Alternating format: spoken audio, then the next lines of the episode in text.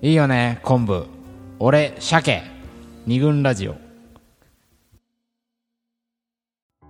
二軍ラジオ第49回今回は恋愛の可能性をテーマにですね西江福の桃山スタジオよりお送りしておりますということではい、はいえー佐藤五宝、はいえーでは最後のパートということで、うんサクサクいろんな企画をまだまだそあうるでんすねちょっとまあ今までは、ええー理念的な大そうきだな話をちょっとしてきたえんちでょっすけどと大風呂敷を小ネタ的な 広げすぎち ゃったんでちょっと小ネタ的にねあの一つやりたいなと思ってそうるのがあってですねええどうしようかなあの聞き耳立てましょう立てましょうはのいショーは、賞はあのどっちの料理賞みたいなどどうでもいいんですけどいやいやいやまあこれはあのデートのねああ会話をちょっと聞いてみたいなっていうねなんだよその人の企あるじゃない来たのですかほら電車とかでさ画あのカップルの会話が隣から聞こえてくると面白いよねそば立てちゃうでしょああで特に喧嘩してるとよく聞いちゃうのよそうだね何回か紹介したもんねこそのうラジオでもねうんそれを意識してうんちょっと聞いていきたいなっ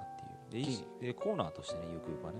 うんなるほど佐なる藤候補ほのど聞き耳立てましょうってことでもうこれあいくつかもうありますからややっていきたいとっていきたいと思いますだからこれいずれねねツイッターでつぶやいてる人とかねいいるよあ本当にカップルの会話みたいなうんあまあ隣の人がこんなことしゃあべっいていああいいいじいじゃゃんんじゃあそれ全部パクってね丸パクリであの自分の話にしていきますけどもはいはいはいはいそんな感じのそんな感じ聞き耳立てましょうこの間ね東海道線えでえあの彼女が鼻炎でねうん鼻をすすってるうんまあ彼女がいてあそれを彼氏が心配してねあうん「あ何鼻炎なの?」ってうんうん心配した本当に心配した感じでね「大丈夫鼻炎なの?」っつったら彼女がブチ切れてなんでなんか「分かってんでしょ?」とかっつってバカって出ちゃおう「何なのだから」とかって切れ始めちゃう 詰ま詰まってるからそうそうそうだかだーっつってだからっつって やっぱ出ばびです なるほどみたいな感じでちょっと喧嘩をしててなんでだろうなみたいなことを後で考えてそうだね昔はほらそう共産党のさなんだ違う違う憲法9条共産党ってなんだよ憲法9条のさ、うんあのについて語語る彼氏みたいああな、ったねうんねお電車前の中憲で法9条も知らんのかと彼女にすげえ説教してるみたいなねああいうのをいろいろと聞いて聞き耳立てで人のかまあ生のカップルの会話ってね、うん実は聞くこと本当にないからね、そこからいろいろ本人たち以外ねうんあの思い出として話してもらうっていうのも大事なんだけどうんそれはある程度自分の中で美化してパッケージしてまあ話すからそうだよねうんそれはそれでいいんだけどはいはい生のね生のデー生タをのデータ取りに行きた欲いそうするともうねはいはい盗聴しかないんですよこれまあそば、まあそば立てる出てるっていうことを総長じゃもう完全にアウトなんでねお願いつけといてねお願いし ますよあのちょっとそういうのをちょははいいはいっとおかしく報告していきたいなというふうにうんはいじゃあ森田そうねと頭取はえー自分はあの恋愛の教科書おおをこれを読めばあなたも誰でもモテるみたいそうだなねあそういうことおいおいおいおい最初にモテ以外のって言ったじゃないですかまあだからその教科書っていうと大体みんなうんそういうとあこそうろだにね行きそうな気がうんどうやったらモテるんだろうとかはいはいはいえっとどうやったらセックスセックスできるんだろうとかっていううんことだと思うんだけどまあうん最初に話したようにはいはい恋愛ってモテだけじゃないないよねいいよねうんうんうんでえっとそういうことをだからうんえーで教科書って、うんうんうんあのー普通の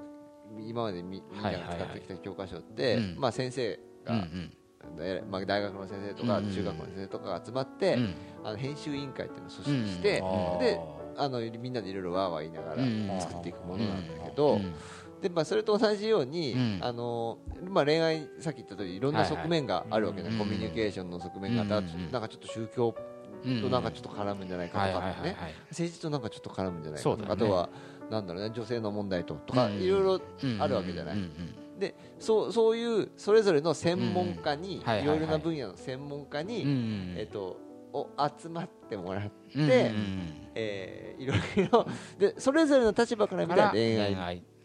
ていうのを、うんまあえーぶつけ合ったりとかあるいはまあそう語ってもらったりして、はいはいはいそれを一冊の、まあ、本に、うん教科書としてうね、んうんやったら、うんまあ、それ読んだらだからまあみんななんつうの、まあ、いろんな視点もあるし、うんえっと、さっきみたいなささっきのあのコミュニケーションの,、うんえっと、その鼻炎の彼女にはいはい怒ってた彼はな、んなうんあのそういうそういう人かっていうわけじゃないけど、うん例えばそういうエピソードがあったらそこに潜む問題っていうのは何なのかとかね、うんあのまあ、要するにこの二軍ラジオでやっているようなことはいはいはいもいろいろこうなんだろうあえっといろんな視点で見ることができるんじゃないかなっていうことで、あのーそういうのを一冊の恋愛教科書そうだねとしてそうだ本ねにまとめてみたいはい教科書あのゆかりがそうだあるのでね教私育は関係のお仕事をはい副業でされてるので もう片手間に片手間にね怒られるから本当にね会社の人聞いてるからあそうかそうねうんまあそうだよねだからあなるの生物学者がうん見る恋愛ってやっぱりそのオスとメスのうんなんていうのかな遺伝子の違いから恋愛ってもの進化とかをね進化とか考えるかもしれないし脳科学者だったらやっぱり脳の部位に恋愛ではここの部位が働いてうんこういう働きによってこういう男女の違いがある、うん能量の太さの違いとかってあるわけじゃない、右脳と左脳をつなぐ管の太さが男女で違うとだから考え方にいろんな違いが生じるとかねそういう説も、まあ本当かどうかわかんないけど、まあ怪しいね怪しいまああったり、うんうだかんらそれはもういろいろいろあるいろいろあるからね、本うんそういういろんな立場からうん恋愛というものをうん語っていただき、そうあ恋愛ってこんないろいろな見方があるんだということを知る教科書教科書これ皆さんパクってく ださいみんないいよねこれ作っていきたいですね作っていきたいこれ教科書会社に勤めてる人いないかな本当に、ねどっかにいないかなどっかにい手いを挙げてくれないかなということで私、はいじゃあ、はいはいえー私の企画いいですかかねはい俺ね老人の恋バナを聞きたいというほうへー老人の恋バナを聞こうといううん企画イベントやりたいんですよ、うんえこれあのほら前に3人でさ、うんあのー離婚式のはいはいはいイベントに行ったじゃない、ー、ああ行きましたね、離婚経験者が集う、んで離婚について語り合う離活パーティーっていうのねお寺でやった、ね、お寺でうんあの時にほらおばあさんが参加してたじゃない、うん、うん占い師みたいな占い師のおばあさんみたいな、もうし70とか80とかだよね、あのおばあさんがさ、かまあ、離婚経験があって、うんそれ語ってたじゃんであれさすごい面白かったのはさやっぱりあの多分今はあのまだやっぱ男女平等っていうのがだいぶ進んできたうんうん時代であると思うの昔から比べればまだまだ問題点あると思うけど、昔はもっとひどいという,、うんか、まあ、ちょっと前にあの「ゲゲゲの女房」っていうドラマ、はああの水木しげるを描いのね、人生を描いたドラマやってたけどあれなんてあの奥さんねみ水木先生のうん水木先生とたたったあれ1回は会ったことないで嫁いできたのかあなあとか、うんた1回会っただけで嫁いできたとかとにかく本人の意思でもなくいきなり家が決めてとかねそういう形で結婚させられるとかってザラだったでしょ、うんでそこから関係性を築いて家族になっていくとか、まあ、そういう中でさものすごい多分辛い思いをうんしてたりすると思う、うあとそういうなんかこう男女平等のい理念がまださ全然発達してなかった頃ってさ男が働き女は当然家にみたいなのがものすごい強かったわけで、まあ、あの妻の立場も随分低かったっていうかね、そういう時代の中での恋愛の話って、うん今の感覚から聞くとそんなことあったのみたいなね、うんああすげえなみたいな風に聞こえたりすると思うのかなり、うんそういうの乗り越えてこのおばあちゃんここにいるんだみたいな、そのばあちゃんすげえなみたいな、うんまあそれはおじいちゃんでもいいんだけどね、うんあのでも離婚式の時にあのイベントの時に来てたうん人も結局えっといろいろあったけど、うんなんつうのかなその恋愛の本質的なところとか結婚の本質的なところうをん最終的に話してくれて、そうだねであそういう感じはお俺よくそうわそうかるそうっていうんそうあの今の俺らにも十わか分ーっ共てい有う可うん能、その時はまあ大変だったけどとうか、んだから逆に考えると、うん老人と今接点ないっしょうんつまりおじいちゃんおばあちゃんの話を聞いてあげようみたいな感じで戦争の話とか延々としてるおじいちゃんおばあちゃんの顔話に嫌な顔せずうんうん聞いたふりをしてあげようみたいな感じになっちゃってると思うんだよねだけどマジで恋バナできると思うんあうのマジっすかとか言っあてでおじいちゃんおばあちゃんはそれをはすあのさっきの話、さえっと、恋バナ収集の話じゃ ないけどそうそうそうあのそれこそ、 えっと、話す場所がないわけだよねそうそう単孫純にね孫になんて話さない話さないでじゃしょやっぱりうなんなかなか話さないよんねで話したってしょうがないとか今の若い人は分かんないんだろうなうんぐらいに思ってるかもしれないけどかなり共通のなんつうかな重なる部分っていっぱいあってうん恋愛っていうのはほら前にモテ本の話、ええ昔から言ってること変わんなあいそうなんだよね恋愛指南恋愛指南という紀元前 紀元前の話ローマ時代ローマ時代に書かれた本 がいまだになんか教育プレゼントの仕方とかさ、うんそういうとこって全然変わってないからそうそうそうそね、そこから何年経ってるか分かんないけど、うんたかだか何十年ですようもねおじいちゃんおばあちゃんと我々なすんぐてですよ同じ時代にいるわけでしょうそうまあそんな変わんないと思う変わんないねんだよだから老人と恋バナで盛り上がったら相当面白いんじゃないかなっていあうそれ面白いねでもうんそうするとまあモテって悪く言いまあお言われが、うんねだ、うんがなんていうのかなだけどこのおばあちゃんとこのおじいちゃんすげえモテたんじゃないそうそうねそういうのは話してるとさ、うん うんよくよく見るとイケメンだなこのおじいちゃんみたいなさそうそうそうそんなとこが出てきたら、ハゲてるけど絶対イケメンだっただろうなみたいなそう新そうたなあ人るがよ出てきたりねうんうん代表はあれだもんねイベントやりたいって言ってるもんねそうですねイベントをやりたい派これちょっとなんかん想像できそうだねなんかそうすごい面白いやっぱね昔雑誌の企画でねシルバー合コンっていうはねい老人の合コンを取材したことがあってまあ取材したっていうかうちのおじいちゃんとおばあちゃんに無理やりねあーあのやっとやっと友達を集めてもらってへえやったんその時にやっぱね面白かったねあのー7 80何歳のおじいちゃんが7ろ68区のおばあちゃんを若手って呼んでたあーやっぱねいい若いし可愛く可愛く見えるらしい、あとあれだよねあうのん自分のえおばあちゃんとえおじいちゃんええおじいちゃんが83歳4歳ぐらいまで、うんセックスしてたっていう衝撃の、はあマジ事実をねでええその場できその場ですげえ偶然聞いてしまったっていう本当にまあ、孫としてはだいぶ、まあ、当時は複雑だったけど、うんすごい聞けてよかったよねそれね聞けてよかったよ本当にいいよねそれ聞けてよかっただって今今となっておじいちゃん亡くなっちゃったけはど、うんねえそんな話聞かなかったらね知らなかったし、ってことは他のおじいちゃんおばあちゃんもみたいな路地のせいっていうのはなかなかねえ絶対面白いじゃん、うんだってそうだよ子供の頃から我々ねうん誰か好きになってさうんいまだに変わんないく恋をしてるわけでしょそうだよそれがさじゃあ30が60になって変わるかさ多分そう変わんないよないってねことは逆に楽器楽器とも子供とも恋バナできるってことかあいや今そうね今のえっうとん小学生子供が まあそんな変わらないと思うでもさはあわかる ってななりそうだよね恋バナはやっぱ世代を超えるといううことで、うん子供夜夜はできないけどねイねえベントうん夜昼はねのイベント昼ね昼のイベントでも子供呼ぶってのもこれ逆に面白いかもしれない、ねお前好きな人になって聞いてみてさあこれ大人が上から見るんじゃなくてなくてあのそうなんだよな俺もあるんだよみたい なさ逆に相談してみるとかね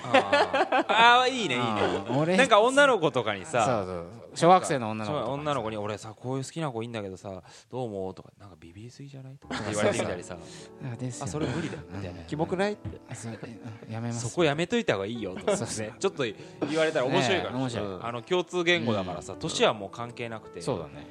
フラットな感じフラットな感じでいけるっていうこれなかなか恋愛のこ持れつ恋愛の特可性で能すよね性じゃないですか、ねああ可能性ですねどうですか他には盛り上がっちゃうまだまだ行きたいね佐藤さん佐藤さん恋愛用語辞典これもう言ってみたはいい教科書の次は辞典ですか辞典、まあ教科書の最後にでも あ巻末に端末に用語集我々今までねラジオやってきてはいはいはいいろいろ用語生まれたと思うんですけどねなんかありますかねな まんかあ、恋愛の現象に名前をつけるっていうようなことは結構やってて恋のやーやーやややややするとかね、う例えば今からそい爽やかジェラつシーをとかさねあそうそう殴りに行こうかっつって前のめりになっちゃうのをクソやややメールもそうだねクソメールそう爽やかジェラシーとかうんあとなんだろうねサプライズディズニーとかね、サプライズディズニーの日 そう悲劇がありましたねなんかそういうようなトロフィートロフィーとかさ俺らがうんうんテーマにね上がってくるようになってまあ我々がそうそうそう考えてやってるんでエアメールエアメールフロムねあそうだねあの年賀状をエアメールと名付けたり、まあ、つまりさ恋愛のお起きる本当は現象に名前を付ければ、あ私もエアメールあった俺もエアメールあったとか、あ俺もいやいやいやしちゃったことあるとか、こう語りやすくなるんだよねだから大きな恋愛っていう共通言語はあるんだけども、もう少しちょっと細かいそうそう小銭的な公然に的 ななんだよ公然にって余計分かりづらいちちっちゃい恋愛がね恋愛お札だとするのやっぱまあほら流通するものあなるほどなるほどそうだねもう少し細かい細かいねものとして、あのはいはいはい用語をつけてあげると、うんあこの現象ってこうなんだそうだねやっぱほら社会問題とかもそうだけどさ名前がつくと途端にその議論が深まるっていうのあるわけじゃん、あー例えば環境問題とかもなんかわかんないからロハスなんて言葉10年前は多分なかったと思うんだよね、でどっからかそのロハスって言葉があれなんだっけななんか語源を忘れちゃったけどなんかの略なんだよね略なんだよねそれが出てきたらロハスって概念がさ頭に生まれてあこれロハスっぽいねとかさなんかそこからまた議論が始まるじゃんなるほどねだからなんかうん名前をつけるとそれについて深まっていあくーなんかあれそういうのをわざと仕掛けるあのデトックスっていう言葉もさああなダるほイどエットっていう言葉がずっと来ていて、はいはいはいはいあのスパとかヨガとかがちょっと下火になってきうて、んラジオで聞いたんだけどさでうんそこでデトックスっていう、まあ、毒素を外に出すあっていう解概念を毒みたいな新たに出すことによって、はいはいはい同じことやってんだけどヨガとかサウナとか、うんスパとかねそうだね行くようになったでもそれ発明だから、概ね、念をそう与えるっていうのは、価値をあのうん上乗せするっていうことだから、なんかそういうのはうんうん、なんか見逃しちゃってるちっちゃな現象とかね、うん本当はもっと考えるべきなんだけど言葉がないから、こう語る議論の上に訴状に乗っかってこないみたいな、そういうのに名付けてそ名ういう前を作つけ業をてねやっていきたい辞典にしたいと、あと俺女子のこともっと知りたいねうんどうしたねどうしたのかな森田君うん女子のこと 女のこともっと知知りたい、ええりたい女の子のことはねもっと知るべきですよね、あ我の々知らないやっぱ話聞いててもうんああそっかそこでそういうふうに思うんだとか、はいはいはいあのあそういう悩みあるのねっていうことがうん結構そ多うかだったねりとか、ううんんあと女子特有の問題とかね、うんあもういろいろあるからさ、うんそういうのちょっと,、えっともうちょっといろいろはいはいはい詳しく知りたいなっていうふうに思ったことはありますね思ってますね、はい、恋愛の可能性可能性今なんか森田さんの願望み たいなだけどでもそうだそねれで、えっとうん男ががそういうことをちゃんと知る知るっていうことはよりそのそうまいコミュニケうまうまくコミュニケーションが取れたりとか、逆に女の子の側があ、はいはいはい男の子ってこういうこと知るあとのこういう悩みなんだとか、うんこういうふうに感じるんだっていうことを知るっていうことは、そうだねあのなんていうのかなそこでやっぱりより、うんうんえっと、いいものに,、うんに質が質が上がってく上んじゃないコミュニケーションのね。だからね女の人のこう言語というかそういうのを知っとくと、るうん話しやすくなるんだよな、うん海外行くのに英語覚えとくといいっていう、あーコミュニケーション取るのに、うんうんやっぱしなんかもっと知っとければいいのになっていう時があるんだよねそうだねガールズトークに入っていきたいとかっ てねなんか、まあそうだよねする時にあさー言語があるとガールズ特に入ってきたよ、ちょっと聞いてみたくないでガもールズトークたまにあるよあほらももともとほらもも桃山商事ってさ女子が話していることってを取り入れてことかねあそんなふうに男のこと考えてんうんあだーじゃあそうその女子側には男がこう見えてるっていうものうんうをんちゃんとうん学ぼう取り入れよう、うんそっちの方がまあいい男になれんじゃねえみたいなとこから始まったうんっはていいはうい部分もあったりするじゃない、で俺最近その女子のこともっと知りたいっていう中でさあの生理う月経んはいうんの話月経の話っていう本があって、はいはいあの男はあまりに女子の生理のことを知らなさすぎだと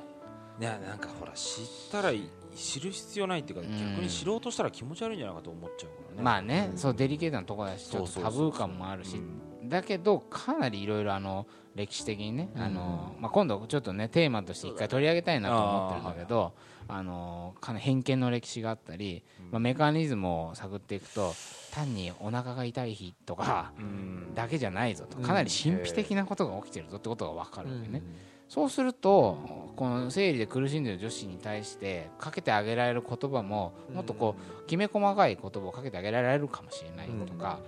ちゃんちゃんと理解を示してあげるとか、まあそれについてちゃんと話せるとかそうまあさっき言ったね恋愛の質が上がるのではないかとうんどう上がるかはちょっとまだわからないけど、女子のことをもっと知りたいというのはそういうようなこともあるよね、うん恋愛の質を高めるという可能性、うん可能性ね可能性がうんはあるんじゃないかない思ったりね、まあ、あとちょっと僕だったら、まあ、デートってあるじゃないですかはいデートって楽し好きなんですけど、はいあのーやっぱデートコースがワンパターン化するとか、うんまあ、ついねあのなっちゃうような気がするの、うん生き慣れたとこばかり行くとか、うんね、よく行くお店にでしか食べないデートコースもなんか映画見てホテル行ってなんかとかねなんかワンパターン化して、そそれもそれでいいんだけどもっとさなんかこう一人だとさブラブラどっかあんまり俺は出かけないんだけど、うん女の子とデートするっていうと途端にあそこに行ってみたいとか、雑誌とかなんかカフェ特集とかねやっててもあんま一人でカフェには行かないんだけど、あこんな店デートで行ったら楽しそうとかねなんかデートっていうことをフックにすると、世の中のいろんなところに興味が急に湧くのよ、動物園とかさ行けるとこ増えるかもな増えるよねやっぱりね、うんなんか増えると思うんだよね些細なさなんかわかんない、パワースポットとかも一人で行かないかもしれないけどうんデートだったらなんかちょっと行ってみようかなとカッかプルの持つ通行証ってあるよね、あるねああるある、あのねうん関所の札がね、ええだからもうわざと私ね一人でディズニーランド行ってやろうと思いましたねこそれれはねまあハットさん切ないい男としてあちょっとねこれ別のあの、ええまあ外せはいはいあのテーマとしてやりたいなとガンガン切ない感じを味わって好きってどういうことなんだろうそうだね本気で考えていこうかなっていううん思いますけどね、それはねやっぱカップルしか行けないところとか、クリスマスとか、うんそういう時に、まあ、佐藤さん今後ね全部一人 で体験していったうんカップルがやることうんあのそうその恋愛デデートとかでもさ、はいはいはいえっと、例えばデートで行くと、うんうんとかあるいは女の子と二人で行くうんうんうんと、うん何かこうすごくこう、えー自分気分が盛り上がったりとうんうんうんはか、いはいなはんいか自然と二人がこうすごく距離が近くなっちゃうようあなー場所とかっていうのは結構いろいろあるんじゃない、そうねそういうふうに設計されてるような場所とか結構あるんじゃないかなとかね、図らずもとかね、図らずもあとはねっていうことをちょはいっはいとやりたいなっていうのはその恋愛のグッドデザイン賞 恋愛のグッここは恋愛的に見てグッドデザインだとあまあ古くはね浜辺 とか公演とか公園とかうん夜景の見えるなんとかとかもうもう恋愛の何かを高めてくれる場場になってるじゃんでも実はねそうなんか綺麗な道とかでもいいしさ、うんなんかいろいろあるよいろいろあねるそういう視ー点そうやっでてわざとそういうふうに環境設計をしているところもあれば、うん偶然偶然そうだねなんかここ行くといいぞっていうところわあかるんじゃん逆逆もあるじゃん、うんほらあのなんだっけどっかのボートを一緒にこうああわわかんないわあかんないれももしかしたらそういうのはあるかもしれない、うんそういうのもねなんかひょんなとこにうんべ、あるベンチとかいいよねそうそうそうここなんかそうあの子と座ってみてとかさ、なんでこんなとこにベンチあるのかなさんとなくすごく座りたくなるうんこう他のねそうそうあロケーションの要素がそうさあるとかっていうのあるなんもしれかないあと空いてる穴場のなんうか、んねファミレスとかさ、うんなんか急になんかたまに広いコンビニとかに椅子とかなんかあるじゃんミニストップ的なあイートインできるみたいな、ーここ座りたいなっていう空間あるよねなんかね、うんあああいうのとかももしかしたうらんグそうだねッドデザイングとッドデザイン呼べるかもしれないそういうのことまあ恋愛という観点からいろんなところにグッ,、グッドデザインマークをつけていきつたけいていきたいというのはありますねあありますね、はい京都の鴨川なんかそうでしたよねあれ完全にねカップルがね等間隔に等間隔で座ってるよねことにね有名だよねうんまああと一個ちょっとあの恋愛恋愛言って、もうしいきなりこんなこと言うのも申し訳ないんですけどやっぱ、はい中にはねあんま正直恋愛に興味ないんですとうん結婚にあんまり正直興味ないんですっていう人がいたって普通じゃない、うんうんだけどやっぱどこかちょっと恋愛しなきゃいけないのかなというこの恋愛ハラスメントうん無言のうんこれをやっぱ世の中からなんかひ人々うっすら受けてるんじゃないかなうんと思うんですよ至上主義がね恋愛至上主義ねだから俺たちもまあ恋愛のこと話ばっかりしてるけど決してこう恋愛しろしろっていういう意識ではまあないくてねそうだね恋愛ってうん面白いねっていうことをまあ一応可能性をうん探ってるって感じではあるんだけど、うんどうしても興味持てない人は全然、ね、しなくてもいいんじゃないかっていううんその恋愛ハラスメントから解放みたいなうんこともお手伝いできたらそうねいいかなと、置き換えできちゃうかもしれないしねう時と場合によってそうそうそうそうまあまあ要するにつまり全ては少子化 の解決おとい飛うんだ飛んだ飛ん だねこれ長い棒でとにかく全て今日ここで出す話させていただいた問題は全部全部少子化の解決のもとにやっていきたい なと私もう全然ついていけないさみんなえーって置いてかれて最後の最後の橋でお前だけ渡っちゃって早く来いよ みたいないや橋ねえってみたいなえみたいなねでもまあ恋愛のことを考えるそして例えばそれが政治につながるとかってさっき話したけどどこかね別に子供増えりゃいいっていうのはよくわかんないんだけどあのなんか少子化少子化ってやっぱ俺たちの将来に関わってくる問題じゃないですか今30代これからねどんどん少子高齢化でマジでそうなっていくからね、マジで、うすものすごいやばいっすよ、勢いでどんどん進んでますいかきらまいきまあまそんな企画をねちょっと出させていただいてちょっとあれこそこうに煮詰まってきたと思ってえ最ー後まあ、そうだねふわっうんあうそうまあんじゃあ最後に、はいどうだろうこのラジオ自体あーっていうのなんつうのかな、ええ先のこととかじゃない、まあ、ラジオ自体は別に今日ちょっと特殊な回そうだねだ今日からは、別うにんここの後ずっとこういうことやっていくわけじゃないってことうをんたまたま あ のええちゃんと最初に断っておかなきゃいけないかなっていう、さい最後に、ね、最後断っにてねおかなきゃいけないかなと思うんだけど、うんうんまあでいやこうえっ、と次回以降はまたエピソードそうだね織り交ぜながらやっていきたいなっていうのがあるんだけど、うんでそのやっていく中で、はいえっとそなのんだろうねねその、えーラジラジオこの自体ラこのラジオ自体の可能性みたいなのが結あ構この2分ラジ自分オラジオ恋バナラジオ恋のバナラジオっ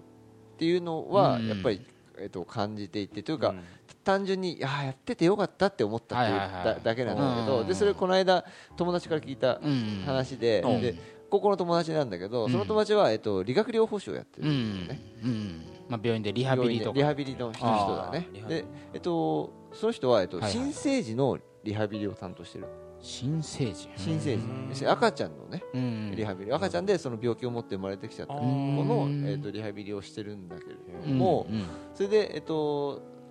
そでそいつはすごいヘビーリスナーなのあリハビリラジオのーありがとうございます、はありいがとうございますで、えっと、で周りに進めていいって言われたからどうんどんどん進めてよってそ言うっだて、ねそうだよねででその新生児のお母さん要するに患者のお母さんに、うん、あの勧めたりししてるんだってーん同,、まあ、同僚とかにも勧めてるんだけどへそしたら結構聞いてくれるんだって本当ーにお母さんたちこれ聞いてくれてんのそうすっわごいあすっごい聞いてくれる人もいいる嬉しいそれで,、うんでその赤ちゃんのリハビリをやりながら、うんここの二軍ラジオの話で話っていうかでのエピソードとかで、うんあの盛り上がったりするんだって。それをフックに恋恋バナあみたいのなあさあれどう思う とかあのあの別れ方ないよねとかあーなるほどなるほそどうそうそういうことへでーあとあの自分がその恋愛しもうほら結婚してるからそうだねうんあの恋愛してた時のことを思い出して、うんすごいなんかちょっとドキドキしたみたいなこととかをほあのうそんなふうにお役に立ててるそうそれ聞いた時だって俺その人たちの、まあ、全然知らないけど知らないけどそのまあ、そのメディアってのはそういうもんだと思うけ どでもやっぱりそれすごいね励みになるね励みになるよね、そこでやっぱりあのコミュニケーションのツールとして、そうだねあのその恋バナとか、うんそのラジオみたいなうんエピソードを使ってもらえるっていうのうは、んやっぱりすごく嬉しいことうで、んうんでだからまあ。えっとそういうところに可能性を感じるし、そうだねあのうんここじゃあこれからももっと、うんうんえっと頑張ってやっていきましょうっていうふうに思いましたという話ですね。それなはるほどねちょ今ハートウォーミングないいやいや励みになるねなるね本当にねいい話だねやだからさこう何人か友達にもうんやっぱこのこのラジオに興味を持ってくれてうんああつまり私もやってみようかなとかうんおーそういうことをね言ってくれた人あが本当にはいいていいねなんかさそういうこう恋をテーマにした、いろんなこう語りが生まれてくれば、うんなんていうのかなそのさ最初に戻るけどこうモテばっかりみたいなこ、ところではなく、いろんなところでね恋愛そのうこう可能性がそれこそ探られていったら、なんか面白くなっていくそう別にだって俺たちじゃなくたっていいわけだからね。別に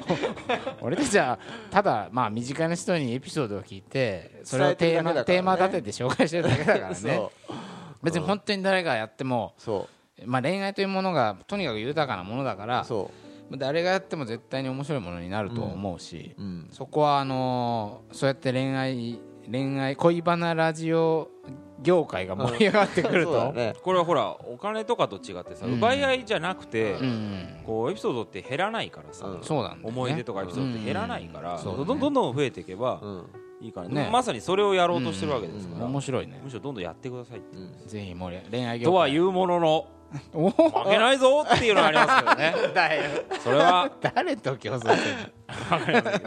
ケロログランキングでランキングで争いたいなとはい最終的なエロを全部ぶち抜いて1位そうだねちょっとみんななで恋やりま愛しょう本当に恋バナっていうジャンルが、もう二軍ラジオ以外全部エロそうだねとにかくもうスケベな話ばっ恋かバナりじゃねえじゃねえかよ恋バナじゃないんだエロよを作れエロとねエロというジャンルでやってほしいとだジかャンルを作れと思いますらその恋バナかランキングからエロを駆逐するためにもそうだね純粋な恋バラランキングとしてはもうこれ1位なちっちゃい範囲でね ち っちゃい